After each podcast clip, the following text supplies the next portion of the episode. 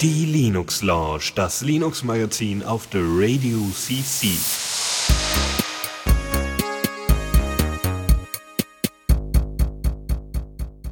Ja, einen schönen guten Abend diesmal wieder bei der Linux Lounge. Äh, eine Stunde später als sonst, aber äh, das hat so seine Gründe.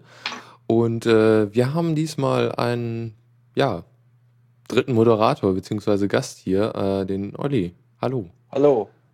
Ja. Du bist unter anderem bekannt unter dem Namen, also auf Diaspora? Schmidtlauch.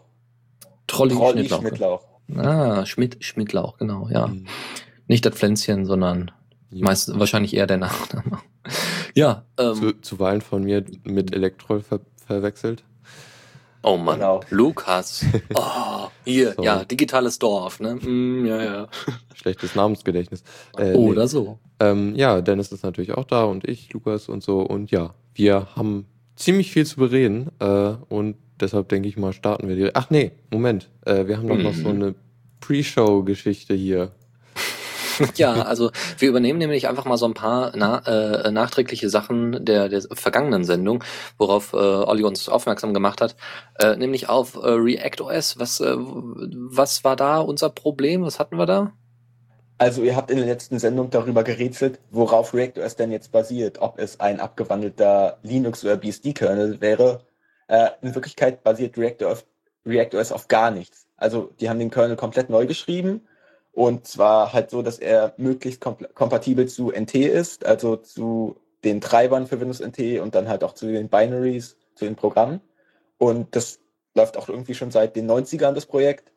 Erst war irgendwie ein Ziel, ja, irgendwie etwas Windows 95 kompatibles zu haben, aber es hat dann halt zu lange gedauert und dann haben die den Kernel irgendwie zur Hälfte weggeschmissen und entwickeln halt seitdem daran rum. Auf jeden Fall ist es halt eine komplette Eigenentwicklung und deshalb kann man dann auf ReactOS eventuell irgendwann einmal Sachen ausführen, die halt einfach aufgrund der Architektur unter Wine gar nicht gehen würden. Also treiberspezifische Sachen. So DirectX-mäßiges oder wie, wie darf ich das verstehen? Genau, also dass man dann halt auch irgendwie den Grafikkartentreiber für Windows gleich benutzt, der spezielle Sachen kann, die der Linux-Treiber zum Beispiel nicht könnte. Äh, DirectX wird von Wine ja auch einfach mal nebenbei in OpenGL übersetzt. Oder auch zum Beispiel der, so ein Kopierschutz ist ja oft immer echt nervig. Also ich spiele irgendwie nicht mehr, seitdem der Kopierschutz von meinem Lieblingsspiel behauptet hat, mein CD-Laufwerk unter Wine wäre ein Emulator. hm. Aber es ist natürlich das Problem, dass die Treiber dann auch unter Windows NT laufen müssen. Ja, deshalb wollen die den Kernel ja möglichst kompatibel machen. Ja, und das aber Projekt gibt es ja jetzt schon einige Jahre, ne? Ja, genau, aber die Treiber, ich weiß nicht mehr, ob, ob irgendwie Nvidia oder so irgendwie noch Treiber für NT rausgibt. Äh, NT, also selbst Windows 8 hat noch gehört zur NT-Familie. Oh, äh, ach so. ah, okay. Gut. Zum Beispiel Windows 7 war eigentlich nur NT 6.5. Oh. Also die 7 stimmt nicht wirklich. Also der Kernel ist immer noch, der Kernel ist ja, NT steht ja für New, Techno New Technology und das war halt so der neu heiße Scheiße, nachdem die endlich mal von DOS runtergekommen sind. Also das heißt, äh, NT ist der DOS-Nachfolger und deswegen sind die ganzen Windows-Versionen eigentlich immer abwärtskompatibel bis eben auf DOS. Genau, alle haben immer noch so relativ den gleichen Kernel, bloß halt eine Weiterentwicklung. Oh, äh, crazy Windows, shit. Wir bis ja Windows 98 beziehungsweise ME war das ja so, dass eigentlich ein DOS lief und da oben dann halt immer noch eine grafische Benutzeroberfläche, wie man es halt unter Linux auch kennt. Und mhm. aber Windows NT war quasi äh, ein Rewrite, wo die dann halt versucht haben, trotzdem noch auf Kompatibilität zu achten, aber es ist auf jeden Fall eine komplett andere Architektur dann ab Windows NT. Hm. Dann 2000, XP und so weiter. Wir haben ja auch schon mal darüber gesprochen, dass sie nicht so unbedingt daran interessiert sind, ihren Kernel performanter zu machen. Nö, weil es für sie ja nichts bringt im Großen ja. und Ganzen. Zu viel Investition, ähm, aber zu wenig rausbekommen. Ja, ähm, und sonst noch ein anderes Thema, und zwar das äh, Yolla Phone oder Sailfish OS oder wie man es auch nennen mag. Da, da weißt du auch noch ein bisschen was Bescheid, Oliver? Ja, ich habe mir das so vorbestellt. Also das Yolla ist ja eine Ausgründung von ehemaligen Nokia-Entwicklern. Nokia entwickelt ja schon seit 2006, 2007, glaube ich, schon an einem oder besser gesagt hat entwickelt an einem Linux-basierten Smartphone-Betriebssystem. Äh, das erste, was dann rauskam, war Maemo. Das lief auf den Nokia Internet Tablets. Das waren, wie gesagt, leider keine Handys. und deshalb waren die auch nicht so sehr erfolgreich, sondern das waren halt Smartphone-artige Geräte mit Touchscreen und Tastatur, die halt WLAN hatten und die dafür da waren, dass man halt im Internetcafé surfen konnte. Äh, das erste Gerät, was dann auch Telefonfunktion hatte über GSM, war das Nokia N900. Das hatte ich auch und bin von dem immer noch total begeistert, bloß leider ist es mittlerweile kaputt. Das hatte eine Hardware-Tastatur. Maemo ist eigentlich nur ein Debian-Derivat. Das heißt, man hatte eine Shell, man hatte GNU-Tools, man hatte, wenn man wollte, einen C-Compiler. Die ganze Paketverwaltung setzt im Hintergrund auch auf apt-get auf. Das heißt, entweder hat man das Frontend benutzt, so diesen App Store, dieses App Store Interface, oder man hat einfach die Shell geöffnet, äh, SU eingegeben, dann war man root und konnte mit apt-get Update und apt-get Upgrade halt das System auf den neuesten Stand bringen, neue Repositories einbinden und so weiter. Und ja, das N900 war, hat irgendwie immer noch einen nahezu legendären Ruf. Dann zur gleichen Zeit, wo Nokia dran entwickelt hat, hat aber auch Intel an einem Linux-basierten äh, Betriebssystem für Netbooks und so weiter entwickelt. Das hieß Moblin. Das kam wiederum aus der RPM-Distro-Ecke und war auch auf Qt-Basis, während Maemo auf GTK-Basis war. Diese beiden Projekte wurden dann später unter dem Namen Migo zusammengeführt und ja, Migo war dann halt eine RPM-basierte Distro mit Qt, woraufhin auch Nokia Qt gekauft hat von Trolltech. Mhm. Und davon mal abgesehen, Migo war auch eine, muss ich ganz ehrlich sagen, eine sehr tolle Netbook-Distro. Also ganz klasse, das Ding einfach auf dem USB-Stick, das Ding dran gehauen, hat super funktioniert. Aber nur ja. auf Intel-Kern, also nur auf Intel-Prozessoren. Äh, ja, und das, das Problem ist halt, also irgendwie war, war Maemo schon recht weit entwickelt und man hätte irgendwie schon ein halbes Jahr später dann das nächste Smartphone rausbringen können, aber diese Zusammenführung der beiden Projekte war zwar eigentlich ein guter Schritt, hat aber die Entwicklung dann wieder so ein bisschen verzögert, weil halt alles zusammengeführt und integriert werden musste. Und deshalb hat es dann halt Ewigkeiten gedauert und Migo ist nie wirklich vom Fleck gekommen. Also jedenfalls nicht, was die Integration Produkte angeht.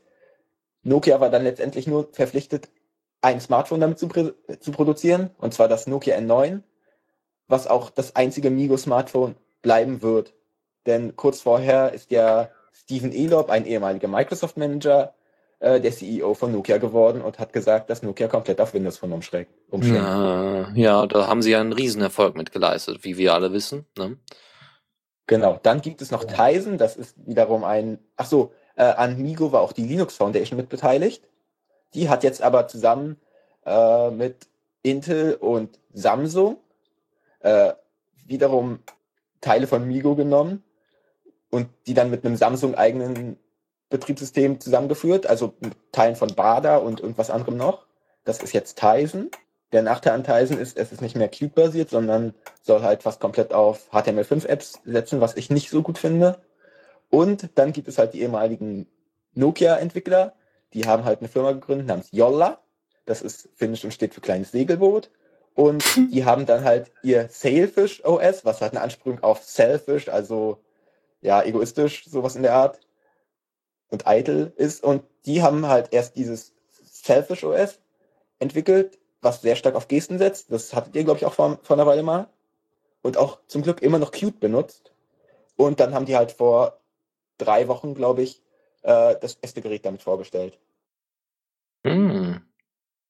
Obwohl Tizen ja auch noch äh, eine andere zusätzliche tolle Komponente hat, wir haben ja noch äh, sehr oft über Firefox OS gesprochen und ähm, da sollen wohl die äh, Apps relativ kompatibel sein oder relativ schnell umschreibbar sein, dass man eben äh, die Apps von Firefox OS auch locker äh, eben ähm, auf, auf, äh, auf dem Tizen-Gerät äh, äh, abspielen kann. Dazu äh, gab es ja dann auch schon den, den ersten Laptop, den sie mal dargestellt haben, so ein komplettes Tizen-Betriebssystem für den Laptop, äh, aber auf Basis von der Norm Shell, was ich auch ziemlich interessant fand. Das heißt, äh, nebenbei scheint wohl dann auf Tizen dann nebenbei nicht nicht nur die Gnome Shell zu funktionieren, sondern auch die ganzen anderen äh, Programme, die wir sonst so kennen. Also die, sie stecken damit eigentlich beide Bereiche ab, nämlich die Native äh, Applications und die Web Applications. Ja, um die Verwirrung nochmal zu steigern. Also genau.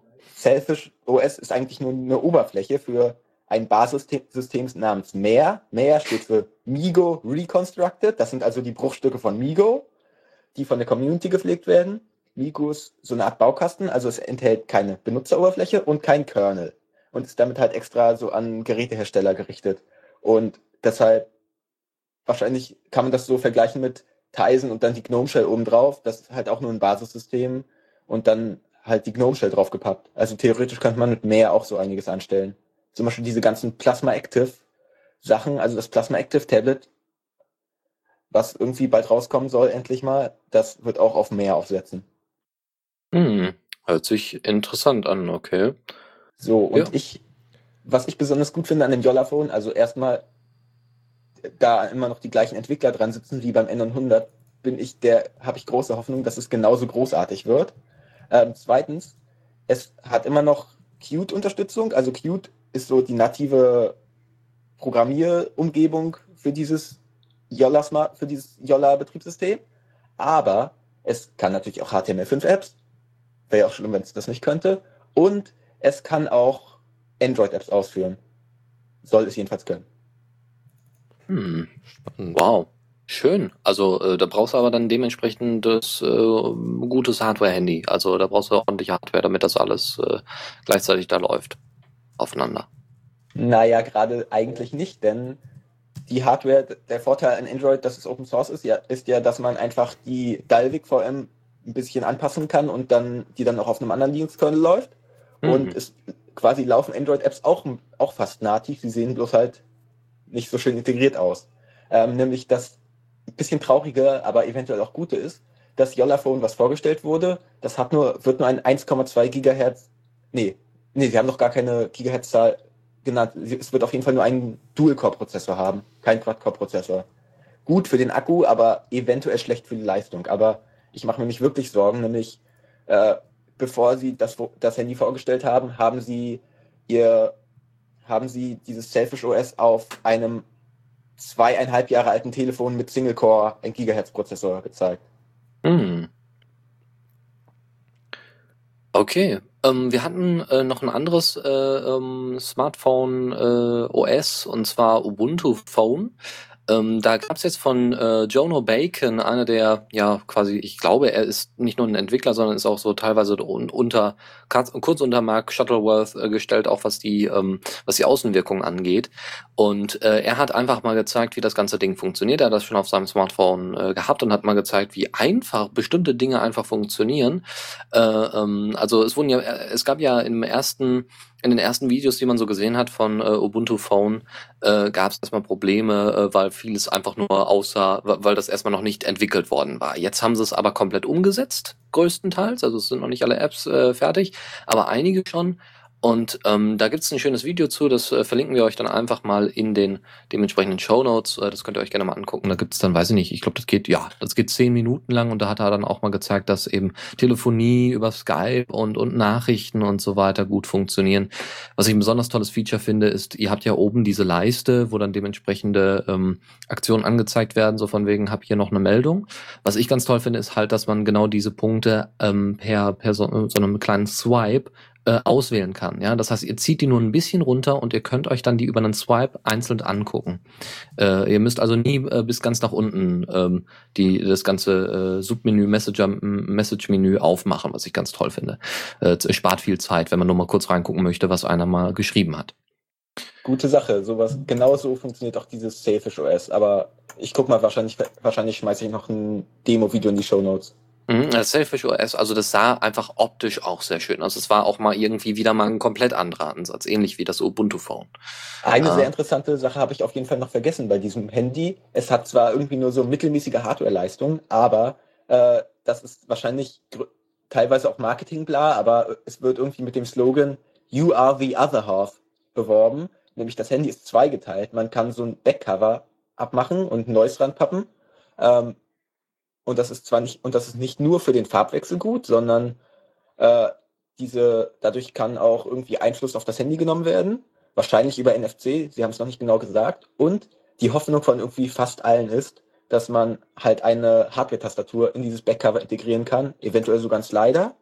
Das ist noch nicht bestätigt, aber äh, einer von Yolla hat gesagt, äh, dass es auf jeden Fall möglich wäre, so als Anwendungsfall dass wenn man abends auf eine Party geht, dass man dann halt einfach ein Backcover mit einem schönen großen Xenon-Blitz ranmacht. Boah. Und das wäre dann mal richtig gut. Also richtig Hat, schön modular, so ein bisschen das, das KDE-Handy. Ich, Nö, ich kann also mich erinnern, dass wir das schon, schon mal drüber geredet haben. Ich wüsste das so im Detail nicht. Spannend. Ich hatte das mal unter die 100 kommentiert, aber geredet habt ihr da nicht drüber. Okay, nicht so dann wirst, Siehst du, Lukas, okay. hast wieder nur gelesen, ja, ohne das irgendjemandem kundzugeben. Ja, äh, keine Ahnung, irgendwie habe ich, ich weiß noch, dass ich äh, Elektroll geantwortet habe zu dem Thema im Chat. Keine Ahnung, vielleicht war es auch nicht bei einer Sendung. Egal. Ja, wollen wir dann mal einsteigen? Ja, vielleicht wäre wär vielleicht mal eine Idee. Los ja. geht's. Neues aus dem Repo. Und äh, diesmal wollte ich eine Sache kurz ansprechen und zwar es ist kein spezieller Release oder so, sondern äh, einfach ein alternativer Paketmanager für Pacman, äh, für, für Arch Linux und zwar Aura. Ähm, das Ding ist, keine Ahnung, der wievielte oder so, also ich kenne halt neben dem noch, äh, neben Pacman halt noch äh, Yaurt, was eigentlich ganz cool ist, was ich bis mhm. jetzt immer so für, fürs AUR genutzt habe. Ähm, was der hier macht, ist einerseits ähm, wenn man nur auf die normalen Repos Repositories äh, zugreifen will, dann ist es wie Pacman. Äh, also es verhält sich exakt genauso wie Pacman auch, wenn man ihm die gleiche, gleichen Befehle gibt. Äh, aber äh, er hat auch so ein paar extra Befehle fürs AUR, mit dem man halt dann auch relativ leicht äh, Pakete aus dem AUR installieren kann. Ähm, irgendwie nett gemacht. Einmal werden, wird keine Ausgabe angezeigt für den äh, für den Kompilierprozess von Programmen äh, per Default. Das kann man auch einschalten mit dem Kommando, aber erstmal ist es ausgeschaltet. Und äh, also es ist im Grunde ziemlich genauso wie ein Paket äh, aus dem normalen Repository zu installieren. Also es gibt auch keine Abfrage, ja, bist du sicher, dass du das wirklich installieren willst und willst du nicht nochmal das Package-Bild ansehen. Ähm, natürlich praktischer, so von wegen, ja, äh, es geht schneller und so. Allerdings finde ich es eigentlich auch wichtig, dass man also ich gucke mir immer die Package-Builds nochmal an, weil es könnte ja sein, gerade so bei, also ich gucke einerseits halt auch auf, wie viele Leute haben sich das installiert und je nachdem gucke ich mir dann die Package-Build nochmal genauer an, weil äh, ja, es kann ja immer, es ist halt eine relativ leichte Sache, so, also da könnte man halt gut irgendwie Schadcode ausführen. Natürlich ist es unwahrscheinlicher, weil äh, der Bauprozess von den Paketen wird nicht als Root ausgeführt, ähm, trotzdem halt, ja, also ich bin dem kritischer gegenüber, was Aura Also man, du, du hast ja aufgeschrieben, man sieht die Package-Builds nicht nie, äh, wie bei AOR, aber bei AOR sehe ich sie doch, wenn ich sie sehen möchte, wenn ich die editieren möchte. Äh, bei Jaurt. Ja. Genau. Also, okay. Aber weil du hier jetzt äh, hingeschrieben hast, bei Package-Build sieht man nicht wie bei Jaurt. Oh, das war das Komma zu viel. So. Okay. Ja, was meint ihr so? Also der Nachteil, ich benutze den auch, weil, keine Ahnung, ich finde den einfach extrem praktisch zu benutzen. Aber der Nachteil ist, beim erstmaligen Installieren, er ist nicht in den Repos drin. Das heißt, man muss einmal quasi ein Programm aus dem AOR ohne, jeden, ohne irgendeinen Helper installieren. Oder man installiert sich Jaurt, installiert über Jaurt Aura und deinstalliert Jaurt wieder. Ja. Aura ist nämlich in Haskell geschrieben und das ist dann halt irgendwie doch nicht ganz so verbreitet und deshalb wahrscheinlich es nicht gibt in aber, Repos. Es gibt ein Haskell-Repo, was relativ gut benutzbar war für mich. Also ich musste fast gar nichts kompilieren.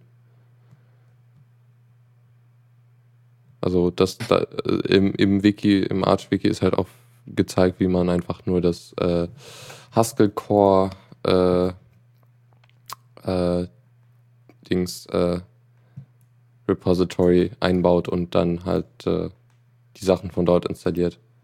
Beziehungsweise Aura muss man dann noch bauen. Ja, ja und so schwer ist das ja nur auch nicht. Das stimmt. Jo, also neuer Paketmanager oder ich weiß nicht, wie lange es den schon gibt, aber für mich neu, neuer Paketmanager. Mal schauen, wie stark ich es benutze. Ja, okay. Dann äh, würde ich mal sagen, der GNU hört. Warum, warum zum Teufel gibt es das noch? Äh, na, an und für sich ist eigentlich die Idee von einem Microkernel ja gar nicht mal so falsch. Also erstmal überhaupt, äh, erstmal überhaupt klarzustellen, was ist denn GNU Hurt, also H-U-R-D, was das genau also, ist. GNU ist ja dieses GNU is not Unix, war halt irgendwie der Versuch von Stallman, von Richard Stallman halt ein komplettes Unix zu bauen, also was komplett aus freier Software besteht. und Unix ersetzen kann. Und das Problem war halt, bis Anfang der 90er hatte dieses GNU alles, bloß kein Kernel. Und das Problem hat sich dann gelöst, als ein finnischer Student namens Linus Torvalds halt einfach mal gesagt hat, hier könnt ihr haben und das unter der, auch der unter der GPL veröffentlicht hat und seitdem kennt man ja diese Kombination GNU slash Linux oder GNU plus Linux. Also der Linux-Kernel und das GNU-Userland. Und aber kurz darauf wurde auch mit, oder kann auch sogar schon kurz vorher gewesen sein, auf jeden Fall Anfang der 90er, Ende der 80er, wurde, waren ja irgendwie gerade Microkernel so enorm modern. Und da wurde angefangen, da, der, da haben, wurde versucht, äh, also erstmal das Konzept von Microkernel ist halt, dass der Kernel selber so gut wie gar nichts kann und möglichst viel im Userland läuft. Also selbst das Dateisystem läuft im Userland, die Dateisystemtreiber, die Netzwerktreiber. Ähm, das hat natürlich den Vorteil, dass relativ wenig im unsicheren Kernel-Modus läuft und wenn eine Sache im Kernel abstürzt, wird nicht gleich alles nachgezogen. Aber es hat den Nachteil, dass es einfach ziemlich langsam ist. Und GNU Hurt versucht halt ähm, so eine Art Sammlung an Container, an Containerprogrammen im Userland für irgendwelche Microkernel zu sein. Konkret meistens für einen Mach-Kernel, der besonders langsam ist.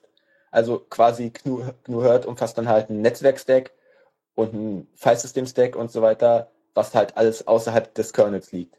Und dort wird dann halt jetzt schon seit Ewigkeiten dran rumentwickelt. Und es gibt Debian ja nicht nur mit dem Linux-Kernel, sondern auch mit dem BSD-Kernel und eben auch mit dem GNU Hurt-Kernel.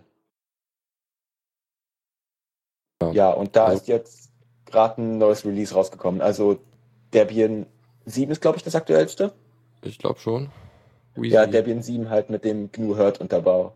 Und es wäre natürlich schön, wenn man mal irgendwie einen modernen, also modern seit den, seit den 90ern entwickelt, aber mal einen Microkernel hätte, der vernünftig läuft, aber ich glaube, da ist noch ein sehr langer Weg zu gehen. Aber auf jeden Fall kann man sich jetzt mh, hm, wieder ein Live-Image runterladen und das in der VirtualBox oder, wenn man ganz mutig ist, auf einem richtigen PC ausführen. Und dann hat man halt ein Debian mit einem anderen Kernel und kann mal gucken, wie langsam das alles ist. Hm. Um, also, um mal mehr zu wissen über so Microkernel und nicht Microkernel. Ähm, in der quasi Biografie von, oder es ist nicht wirklich eine Biografie, aber es ist halt so Linus Torvalds, was, wie, wie es halt zum äh, Linux-Kernel kam und so. Also ich, äh, ich muss den Buchtitel gleich nochmal raussuchen.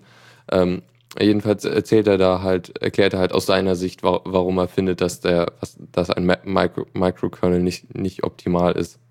War der Buchtitel nicht Just for Fun oder so? Ich muss es raussuchen. Okay, ja. Äh, weil da äh, ne, war ja auch irgendwie so ähnlich, äh, bibelähnlich für manche Leute. So, naja, ähm, ich. Fand ich jetzt nicht. Na, äh, Zorin OS 7 ist released worden. Wir hatten da schon mal in der Vergangenheit darüber berichtet.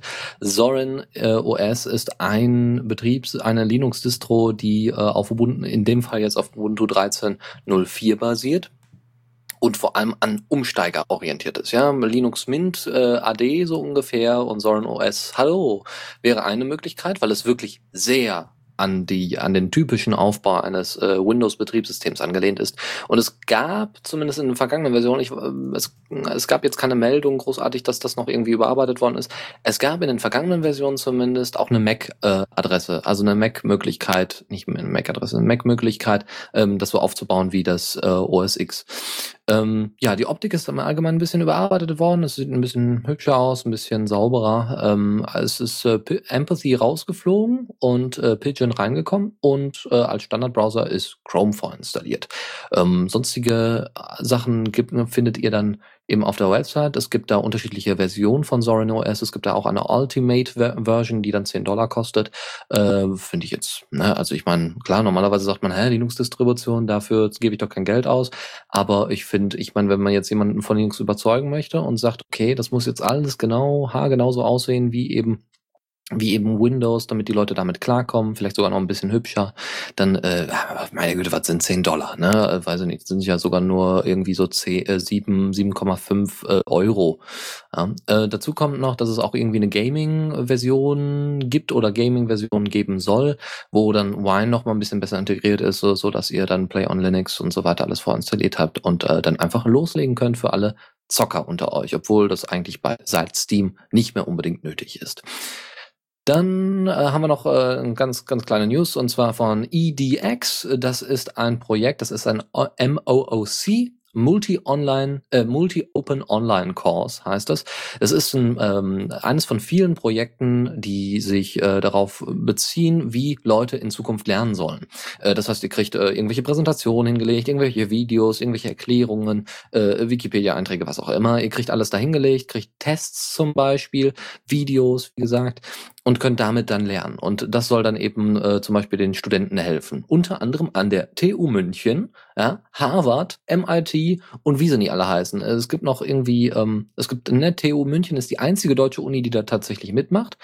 Und ähm, die meisten Vorträge werden halt natürlich in Englisch äh, abgehalten. Da gibt's noch ein paar andere äh, Bereiche und ähm, da gibt's jetzt irgendwie die zweite Version. Was das Tolle an IDX, äh, EDX ist, dass ihr den Code einfach runterladen könnt und selber bei euch aufsetzen könnt, wenn ihr Lust habt. Das basiert irgendwie auf Django und Python oder vor allem auf Python. Ich weiß nicht, ob Django da auch eine Rolle spielt.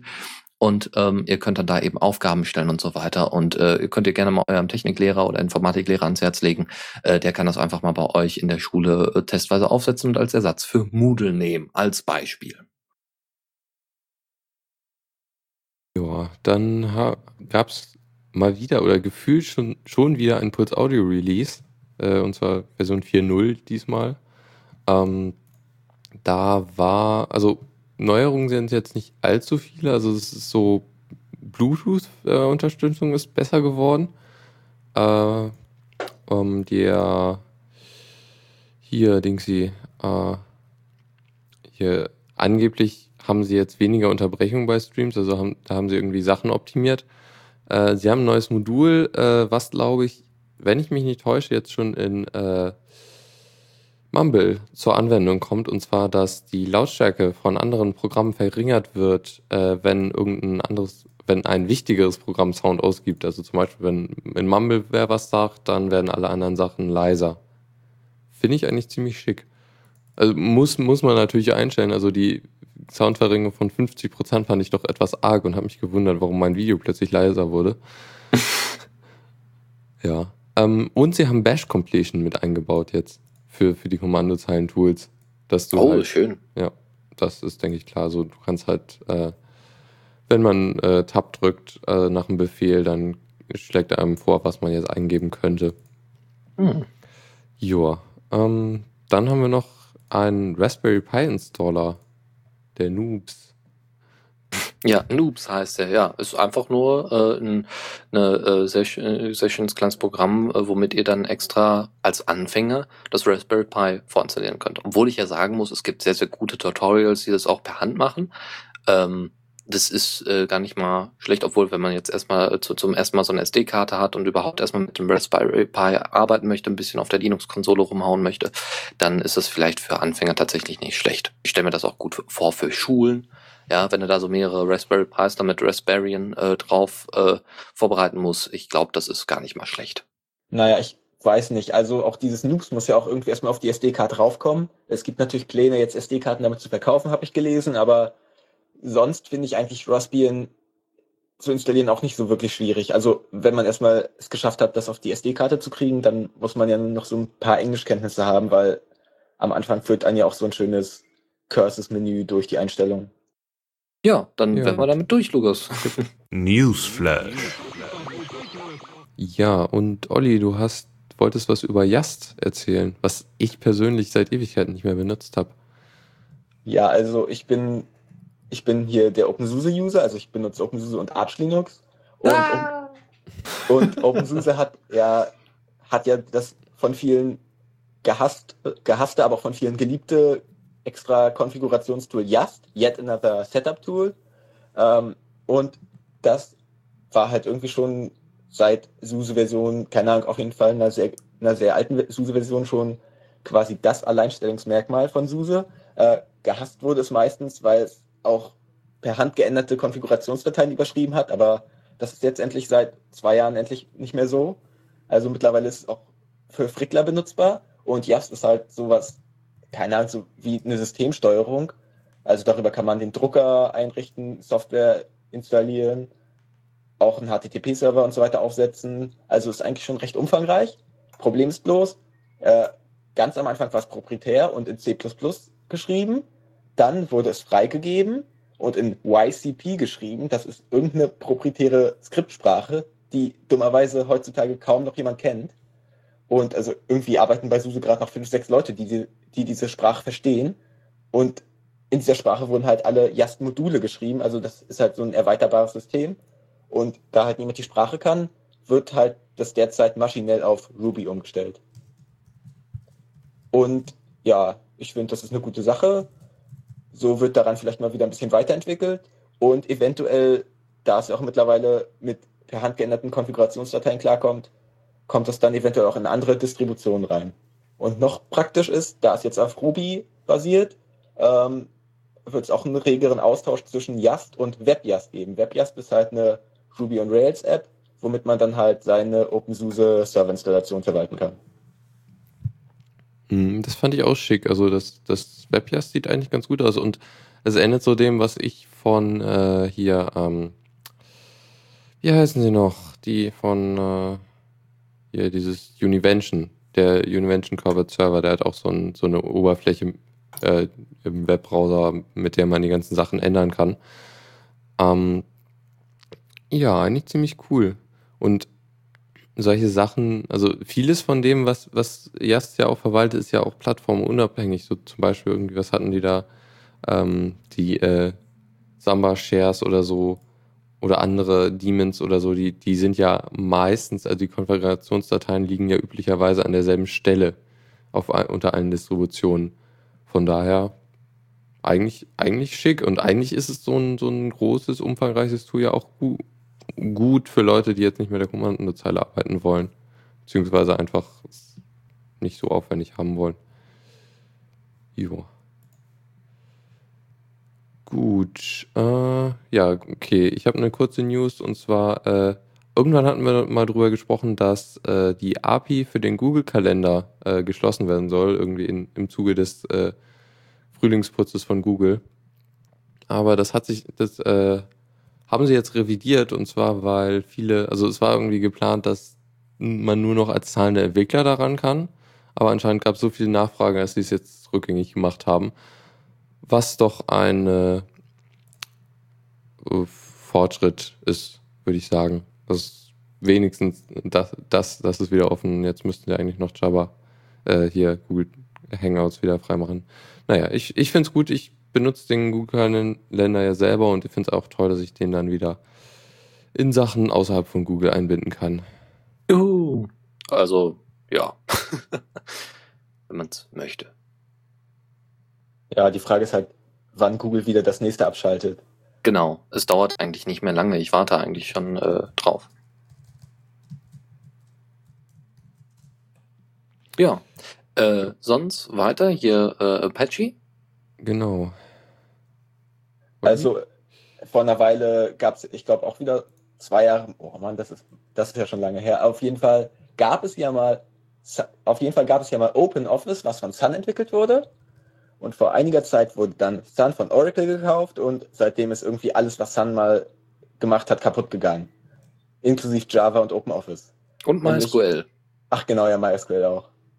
Sonst noch irgendwas?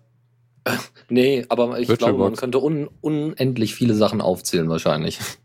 Und ja, unter anderem ist halt auch OpenOffice kaputt gegangen. Und zwar in der Art, dass irgendwie halt ein halbes Jahr lang keine Rückmeldung kam von äh, Oracle, was nun passieren soll. Und dann sind halt irgendwie so mindestens drei Viertel der OpenOffice-Entwickler äh, haben sich den Code genommen, ihn geforkt und das Projekt LibreOffice gegründet, weil die Namensrechte für OpenOffice lagen bei Sun, also mittlerweile Oracle. Kurz darauf hat Oracle dann verlauten lassen, oh, wir haben eigentlich auch keinen Bock mehr, hätten wir eigentlich auch schon mal früher sagen können, aber ja, passiert. Wir wollen nicht mehr weiterentwickeln. Wir spenden jetzt den Code von OpenOffice an die Apache Foundation. Ach, und seitdem. Und seitdem gibt es zweimal OpenOffice. Also einmal OpenOffice und einmal LibreOffice. Äh, OpenOffice wurde irgendwie nur so mäßig weiterentwickelt, während LibreOffice ja eigentlich schon große Fortschritte gemacht hat. Und beide werden jetzt demnächst in ihrem 4.0er bzw. 4.1er Release äh, eine neue Benutzeroberfläche bekommen. Und zwar, ich weiß nicht, kennt ihr CalligraOffice? Ja, das ist die KDE-Version von äh, Libre und, und äh, OpenOffice, so ungefähr die Office Suite äh, eher bezogen auf Calibre, äh, auf, auf KDE. Ja, und CalligraOffice hat äh, relativ anderes User-Interface, nämlich eigentlich haben ja fast alle PCs seit einer Weile Widescreen-Bildschirme, 16 zu 9, 16 zu 10 und dort ist es natürlich nicht so sonderlich schlau, die Menüleiste oben zu haben. Und bei Calligra ist die an der Seite, rechts, am Bildschirmrand, so dass man einerseits noch genug Platz für das virtuelle Blatt Papier hat und aber andererseits auch noch eine, eine schöne Menüleiste hat. Und sowas soll jetzt auch in Apache OpenOffice und in LibreOffice eingeführt werden, aber erstmal nur optional. Und ja, wahrscheinlich werden sich wieder einige Leute aufregen, die halt sich, die sich dann wundern, wo dann bitteschön die Symbole auf einmal hin sind. Aber erstmal ist es ja nur optional. Hm. Hört sich eigentlich nicht schlecht an. Müs muss, müsste man halt mal ausprobieren. Aber ja, spannend eigentlich. Ja, genau. Elektro schreibt gerade auch im Chat, wie, wie bei Symphony Office. Äh, nicht so wirklich. Mittlerweile, also Symphony war ja ein Fork von OpenOffice von IBM. Also IBM hat, hat dann noch eine andere Benutzeroberfläche dafür gebaut, aber die wurde irgendwie auch schon seit Jahrtausenden nicht mehr weiterentwickelt. Und äh, IBM hat sich jetzt halt auch an der Entwicklung von Apache OpenOffice beteiligt und hat halt auch, also zuerst sollte halt die Benutzeroberfläche bei Apache OpenOffice rein und mittlerweile mhm. Haben sich das auch die LibreOffice-Entwickler mal angeguckt äh, und wollen es auch integrieren. In den Release Notes für LibreOffice steht sogar äh, Experimental Feature Sidebar in Klammern IBM Symphony. Ah, dann wahrscheinlich doch ähnlich, als ich gedacht habe. Ja. Steht äh, sogar darunter unter noch weiteren äh, Punkten, weiß ich nicht, irgendwelche Icons oder sowas. Auch wie Symphony. Ja, gut. Es sieht auch ein bisschen, also ganz leicht erinnert es an GIMP, finde ich, so von der Dings, aber es macht, glaube ich, auch, äh, kommt halt eher dafür, dass es eine Sidebar ist und GIMP auch mit so länglichen Dingen äh, in, arbeitet. Ich, ich muss ganz ehrlich sagen, solange das alles in einem Fenster ist, ist alles in Ordnung. Das ja. hat mich an GIMP früher immer gestört. Äh, zum Glück kann man das äh, optional an- und ausschalten. Aber äh, solange sie da, da nicht auf die Idee kommen, das alles separat in einzelne Fenster zu packen, bin ich vollkommen zufrieden damit, wenn sie das mal ein bisschen anders angehen wollen. Hauptsache, sie integrieren kein Ribbon-Menü wie in äh, Microsoft Office. Da gab es nee. vor einer Weile ja auch mal irgendwelche, irgendwelche Designvorschläge für OpenOffice. Da gab es ja Pläne. Aber das ist mittlerweile, glaube ich, auch gestorben. Ja, hier ja. so LibreOffice Mockups und so weiter. Das waren echt keine schlechten Ideen, das stimmt schon. Na gut. Ja, aber wird wahrscheinlich den einen oder anderen zurückschrecken, äh, der, der einfach nur eine Office Suite haben möchte, die, äh, die funktioniert und die ja kennt. Ja, die meisten haben irgendwie noch die uralte Version von, von Microsoft Office. Ich glaube, die aktuelle Version hat kaum noch jemand großartig, äh, außer die, die, die es unbedingt brauchen. Äh, weil für ne, alles weitere ODF ist tatsächlich äh, langsam, auch in der Schule und so weiter, ein anerkannter Standard. Äh, nehmen, nehmen viele an. Mhm. Ja, das Problem ist halt auch irgendwie hausgemacht. Selbst im Informatikunterricht lernt man ja, für diese Funktion musst du dieses Icon, was dort sitzt und genauso aussieht, äh, anklicken. Sobald das Icon ein bisschen anders aussieht oder zwei Zentimeter weiter links sitzt, kommt niemand mehr klar. Und, ja, ja, schrecklich. Ja, zum, das zum kann ich zwar Kotzen. nicht wirklich nachvollziehen, aber das, und dann heulen die Leute halt bei jedem kleinsten bisschen rum. Das würde ich auch nicht wirklich als Informatikunterricht bezeichnen. also Informatik in Anführungsstrichen natürlich. Ja, ja. So, so Inform Schu Schulinformatik, ja. Hm, es gab bei mir in der Schule eine andere Bezeichnung dafür, aber mir fällt da gerade nicht ein. Also es gab mal wirklich in der Oberstufe einen normalen Informatikunterricht, aber vorher halt schon was anderes. Aber keine Ahnung, wie das hieß. Das vorher war Datenverarbeitung irgend sowas. Ja, ja das Fairphone wird das Fairphone, produziert. Ja. Endlich. Ja, genau. Sie haben genug Bestellungen gekriegt und bauen jetzt ganze 20.000 Stück. Beeindruckend. 20.000 Stück von 500, äh, von 5.000 Vorbestellungen. Hm, ja, nicht schlecht. also ein Viertel Vorbestellungen wollten sie haben, also. Ja, und das soll schon am, in einer Woche losgehen. Ja, dann auf auf. Ja. Äh, hast, äh, hat irgendeiner von euch das mal gekauft? Nee. Aber hier, äh, ihr könnt ja wahrscheinlich Holgi, der hat sich bestellt. Oh, super. Ja, dann wird man wahrscheinlich von dem ganz, ganz viel hören zu dem Thema. Naja, äh, naja eher nicht. Ähm, er meint, er möchte es nicht selber benutzen, sondern verschenkt es dann wahrscheinlich irgendwie. er ist ja, ja eher so im, er ist ja im goldenen Käfig der Apfelseite gefangen. Ah. Schnell ja. weg. Obwohl, da kommen wir gleich vielleicht auch nochmal zu dem Thema äh, am Ende nochmal. Ja. ja. Ich finde es eine gute Sache, aber leider läuft Android drauf und Android müffelt halt. Also es stinkt nicht, da, dafür funktioniert es ja. einfach zu gut. Derzeit habe ich auch ein Android-Smartphone, aber so ganz erstrebenswert ist es ja auch nicht. Ein Linux-Kernel und dann aber irgendein Java, Dalvik, Virtual Machine, fettes Userland, was halt irgendwie komisch ist. Ja, also auf jeden Fall irgendwie so ein alter, ein offeneres Betriebssystem als Android draufpacken, das wäre schon keine schlechte Idee. Ich weiß ja nicht, wie, wie sieht das, äh, hat man da nochmal softwaretechnisch irgendwie was gehört, äh, dass eben der Bootloader offen ist oder sowas? Oder das Ding schon von Anfang an geroutet ist, irgendwie was in der Form? Ja, sowohl als auch beides. War, ja. Ja, awesome. Ja, super. Ja, ist doch, äh, dann, dann ließe sich doch, ich meine, äh, ich weiß zumindest, dass äh, äh das Firefox OS da immer ganz schnell hinterher ist, äh, das, das einzurichten. Und ich denke mal, dass viele auf den Zug aufspringen werden von den alternativen, äh, alternativen Smartphone OSs und das einfach nach, äh, nachbauen. Also, ne, die ganze Treiberseite. Ja, ähm, was anderes. Und zwar äh, Wi-Fi für Bewegungssteuerung kann man verwenden. Also das WLAN, das Wi-Fi-Signal. Das äh, ganze Projekt nennt sich YC. Also ihr steht dann mitten im Raum oder ist eigentlich egal, wo ihr steht, weil Hauptsache ihr wisst, dass der euer Router ungefähr in der Nähe ist und der Rechner in der Nähe ist. Und ihr könnt dann zum Beispiel Musik, äh, wenn ihr auf der Couch sitzt, euer Rechner sitzt äh, äh irgendwo, ja, ich wüsste ähm, irgendwo in der Nähe im Sinne von ähm, ja, äh, weiß nicht, auch irgendwo im Wohnzimmer, aber eben gerade nicht erreichbar. Und ihr macht einfach mal so, geht durch die Musikanlage durch, ja, einfach mal so Rhythmbox vor und zurück. Das könnt ihr alles dann mit Bewegungssteuerung machen, ohne dafür einen Kinect zu brauchen. Ähm, das ist, das Problem ist an dem Projekt, also was so, so schön daran ist, ist, dass da eben Ubuntu für verwendet worden ist und dass dementsprechend die Treiber auch alle erstmal nur unter Ubuntu laufen. Yay! Das haben wir auch damals schon bei diesem Open Source Kinect äh, Projekt gesehen, wo die da irgendwelche Schattenspielchen und äh, so weiter gemacht haben, was sehr, sehr witzig war. Oder wo einer äh, einen Mülleimer gebaut hat mit Kinect, also ne, unten unter dem Mülleimer irgendwelche Räder. Und jedes Mal, wenn man äh, und das ferngesteuert wurde durch Kinect, äh, Kinect hat dann automatisch erkannt, wo dann gerade dieser, dieser Papierball ist und hat dann eben den Müll aufgesammelt. Das war auch keine schlechte Sache, war auch unter Ubuntu. Ähm, wie gesagt, das ist mit normalen Routern derzeit eben nicht möglich. Und das Developer-Kit, was die äh, Entwickler da benutzt haben, das kostet zehnmal so viel wie Microsoft Kinect. Und ja, das ist zwar alles ganz schön, aber es ist halt erstmal noch teuer. Und äh, wer weiß, ob sich das in irgendeiner Weise überhaupt rentieren wird in den nächsten paar Jahren. Ähm, ne, also klar, das ist jetzt so Developer-Version, aber hm, was müsste man nicht alles an Routern dafür ändern vielleicht? Das wäre dann die Frage. Aber dass das, dass das geht, ist schon mal eine schöne Sache. Sieht auf jeden Fall sehr interessant aus. Geheimdienste sind daran bestimmt interessiert, nämlich im Gegensatz zu einer Kinect geht ja WLAN auch durch Wände. Das ist richtig, ja. Ähm, ob da aber, ob da aber das äh, WLAN-Signal, also es geht ja so, das WLAN-Signal äh, wird vom Router aus äh, versendet Ne? Ähm, dann wird das, äh, dann prallt das WLAN-Signal quasi äh, überall gegen die Wände so ungefähr, beziehungsweise gegen den Typen, der auch vorm Rechner sitzt oder eben woanders. Und wenn wir uns jetzt mal vorstellen, der Typ sitzt auf dem Sofa und macht mit der Hand nach O, also äh, hebt die Hand oder senkt die Hand, dann äh, prallt dementsprechend äh, die, die Wellen die per Signal, per, per Funk übertragen werden, prallen anders ab. Und diese Änderung nimmt dann eben äh, YC, dieses Projekt, eben um äh, daraus eine Bewegung beziehungsweise eine Funktion und eine, eine Steuerung zu machen. Das ist schon keine schlechte, schlechte Aktion.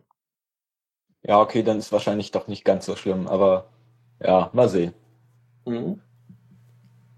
Ja, gut. Äh, eigentlich eine ziemlich spannende Sache. Und äh, ja. Debian. Gut. Genau, Debian. Ja, was, wieder was Neues zu Debian. Äh, bei Debian gab es jetzt eine Umfrage unter, ich glaube, das war nur unter, unter Package-Maintainern, äh, wer, wie diese Package-Maintainer zu Systemd stehen.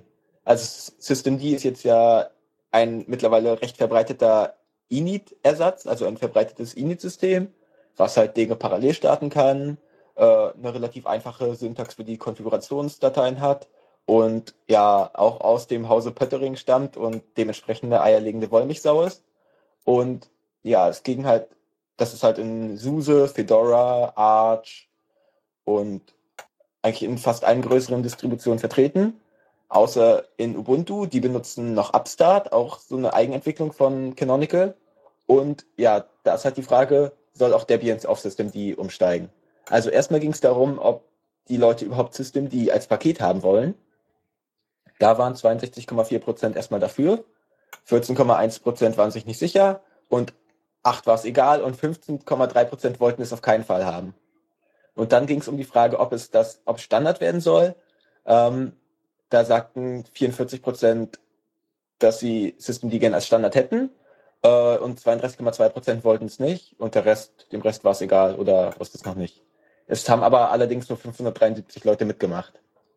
Also ich finde System ja eigentlich eine ganz gute Sache. Es gibt natürlich relativ viele Vorurteile darüber, da, also dass es irgendwie fett wäre, dass es kompliziert wäre, nicht Unix-mäßig. Und ja, die stimmen aber alle nicht. Und also ich finde es auf jeden Fall praktischer als dieses alte In-System und es ist halt auch einfach nur Upstart einfach ein bisschen weiter gedacht.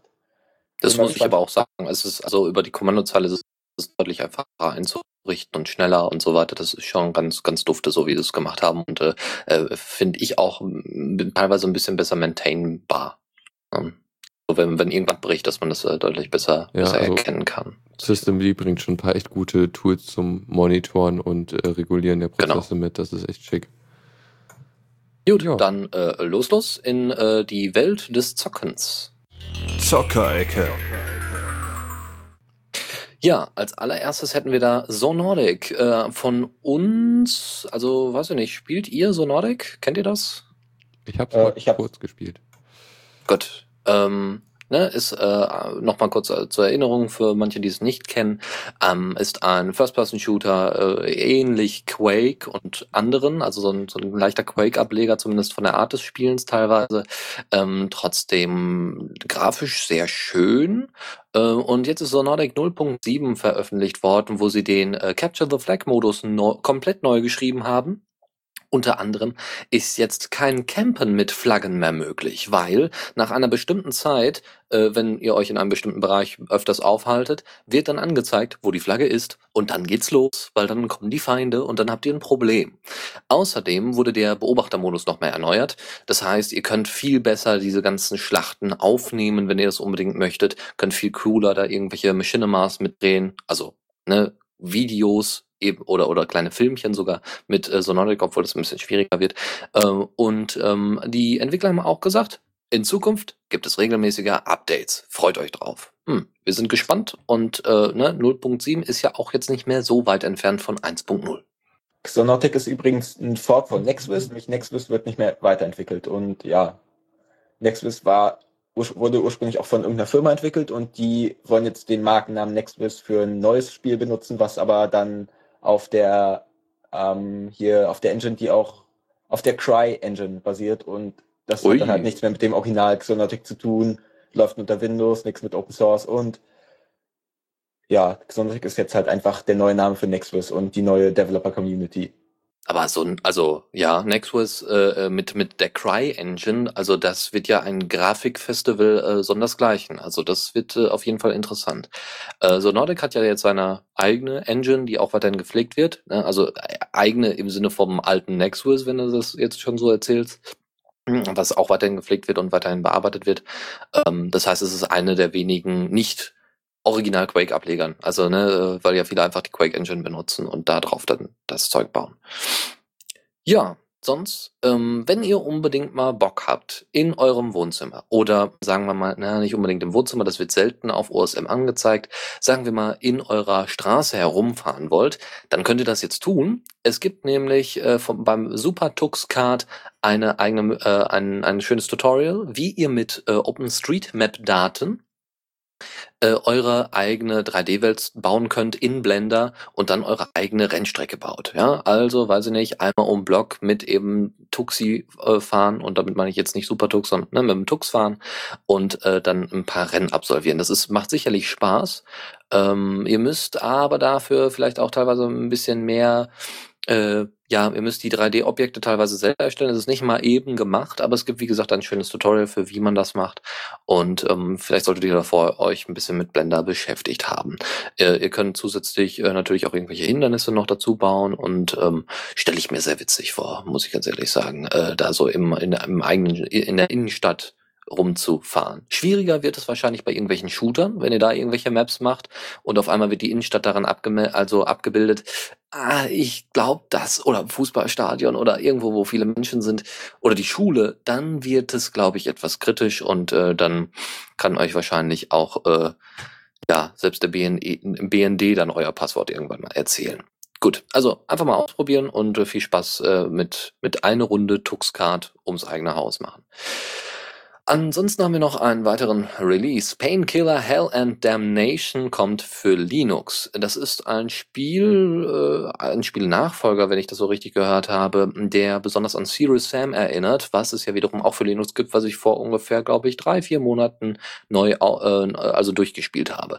Das war, äh, gibt's in Steam und das macht schon viel Spaß. Es geht im Grunde darum, ihr seid ein großer Kämpfer und ihr geht äh, durch mehrere Ebenen durch und bekämpft einfach irgendwelche, in dem Fall irgendwelche Skelette oder alte Ritter oder sonst irgendwas und müsst dann eben, eben wie der Name schon sagt, Hell and Damnation, äh, da irgendwelche Flüche und so weiter aufbrechen, könnt Sachen aufsammeln.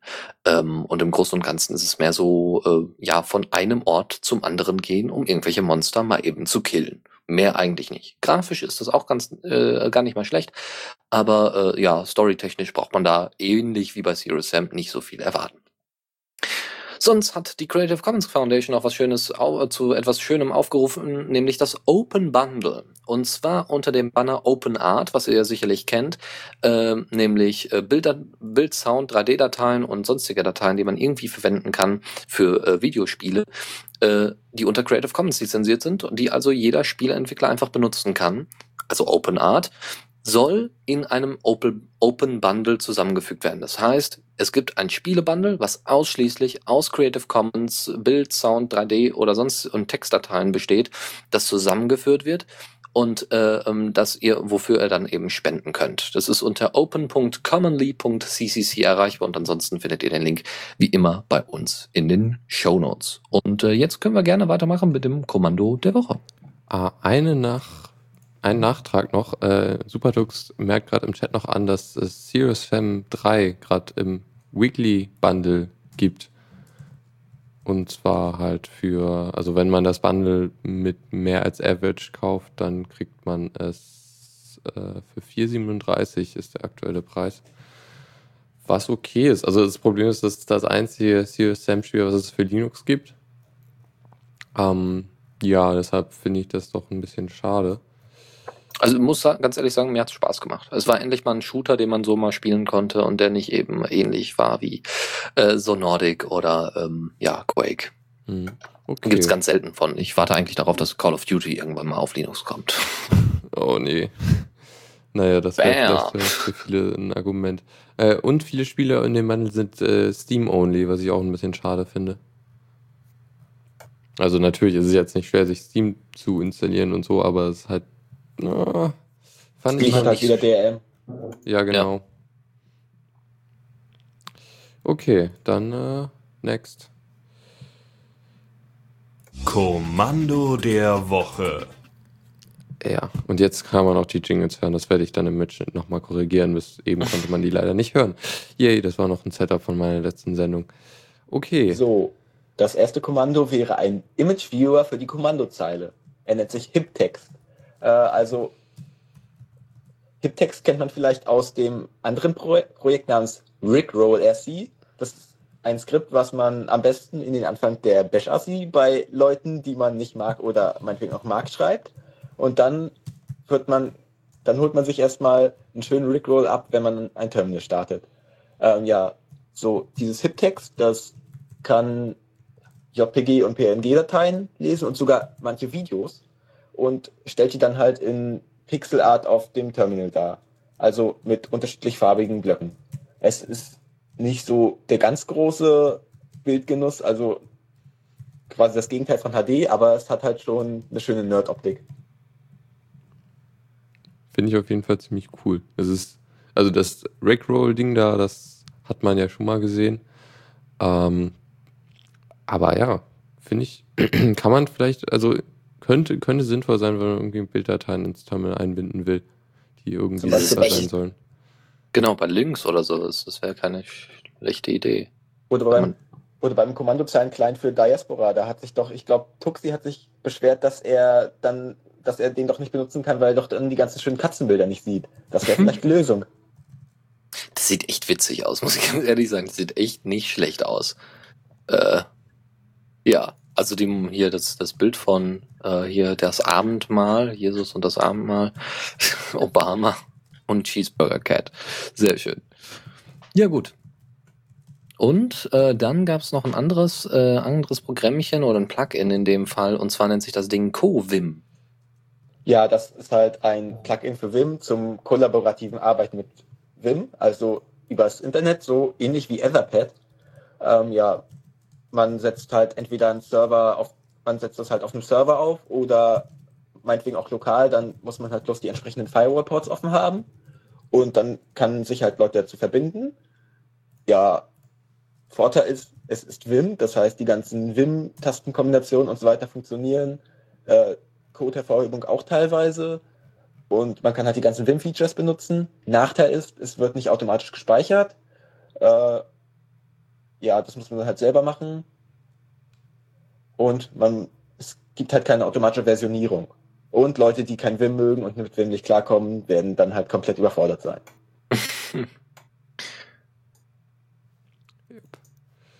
Also eher was für Leute, die tatsächlich äh, eine un, äh, also eine Anwenderunfreundliche im Sinne von DAO, ja, von DAO-Leuten eine anwenderunfreundliche Altern äh, Etherpad-Alternative suchen.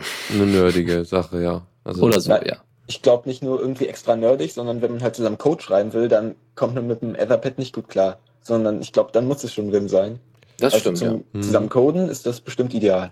Naja, da will man vielleicht auch eher Git nehmen. Ja, das kann gut sein. Einfach mal gucken, ob es überhaupt funktioniert bei den werten Kollegen. ja, gut. Tipps und Tricks.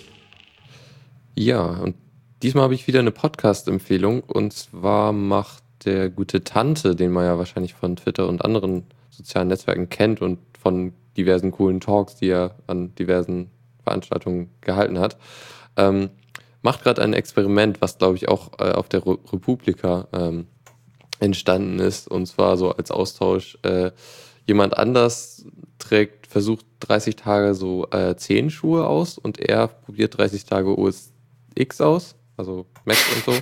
Ja. Und probiert äh, damit äh, klarzukommen. Und er macht einen Podcast dazu und versucht jeden Tag so seine Erfahrungen zusammenzufassen. Ist nicht allzu lang, ne? Also so fünf bis zehn Minuten genau. pro Episode, wenn überhaupt. Äh, also mal eben schnell reinhören, was hat er denn diesmal zu beklagen oder eben nicht. Soll es ja auch geben, habe ich gehört. Also äh, bis jetzt hat er sich bei einer Folge, eine Folge war positiv, alle anderen eher so negativ und es gab so fünf, sechs ich mein, Folgen. Ehrlich, wer von Linux auf den Mac wechselt, äh, ja, ja, genau. dem kann man auch also, nicht mehr helfen. Aber nun gut, ich kenne mehrere Leute. Das ist echt traurig. Und was bei, bei zum Teufel? Bei Open Source Konferenzen steht ja irgendwie auch stehen ja irgendwie auch was nur noch Macs und MacBooks rum, also bei der PyCon und so weiter. Das stimmt, auch, ja. Oder auch bei Mozilla. Ich, ich, ich habe mir letztens ein paar nette Vim-Screencasts angeguckt. Vim, also, und da war halt ein Osten-Terminal zu sehen. Das ist echt traurig. Tja. Ja. Aber es ist, ich finde es ist eine gute, gute Gelegenheit, mal irgendwie so ein bisschen mehr Infos zu kriegen, ohne es selber ausprobieren zu müssen. So und, und halt doch mal irgendwie Argumente zu haben, warum es nicht ganz so gut ist. Also er, er, er, er argumentiert halt auch so, äh, so kritisiert Designentscheidungen und so weiter. Also da ist, da ja, bleibt nicht, nicht so viel Gutes dran. Also Designentscheidungen. Naja, Designentscheidungen und in, äh, Interface-Design. Eher so. Okay, so aber da muss ich ganz ehrlich sagen, wenn, da dürfen wir uns nicht beklagen. Muss ich ganz ehrlich sagen, wir haben KDE, wir haben jetzt Cinnamon, wir haben was weiß ich nicht noch alles. Wir haben so viele unterschiedliche Oberflächen. Darum geht's auch nicht. Also es geht darum, wie du, wie du mit dem Desktop interagierst.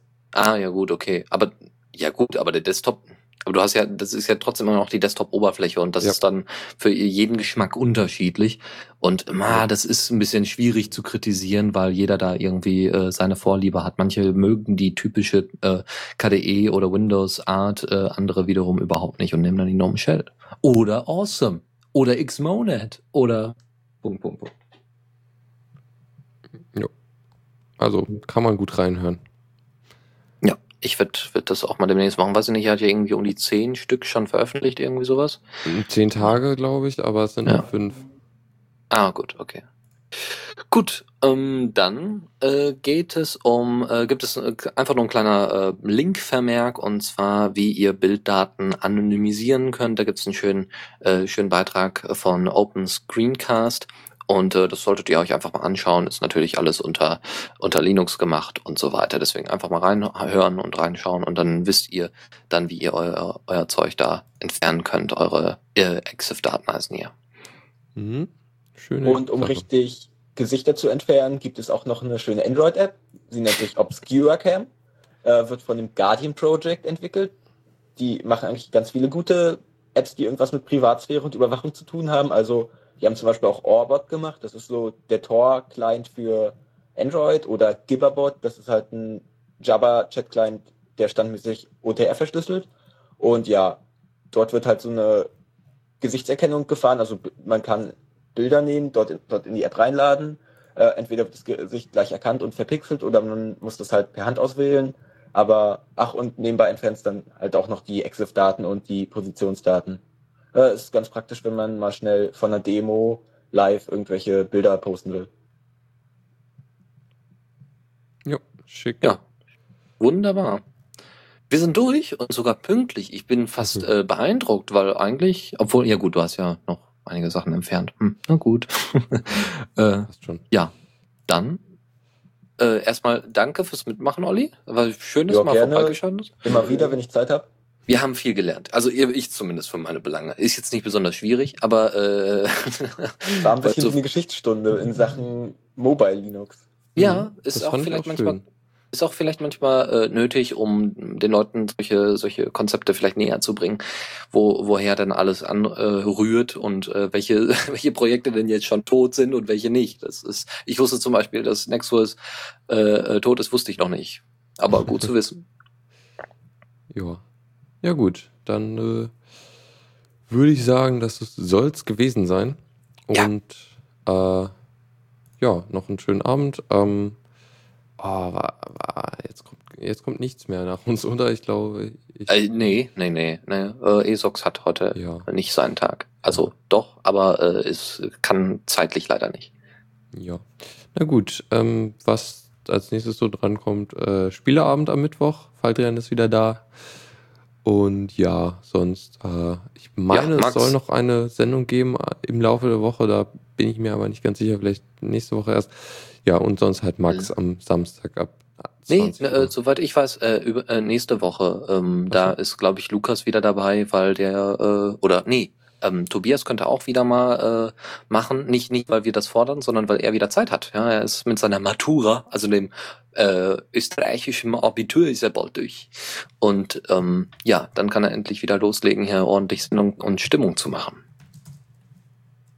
Ja, okay. Dann, äh, ja, vielen Dank fürs Zuhören und äh, bis, Bis demnächst. nächste Woche, ja. Tschüss. Oh, tschüss. Vielen Dank fürs Zuhören. Die Shownotes findet ihr auf theradio.cc zusammen mit dem Mitschnitt und dem RSS-Feed der Sendung. Solltet ihr Ideen oder Themen für uns haben, dann schreibt uns einfach an kommentar at theradio.cc. Wir freuen uns immer über konstruktive Kritik zur Sendung. Bis in einer Woche.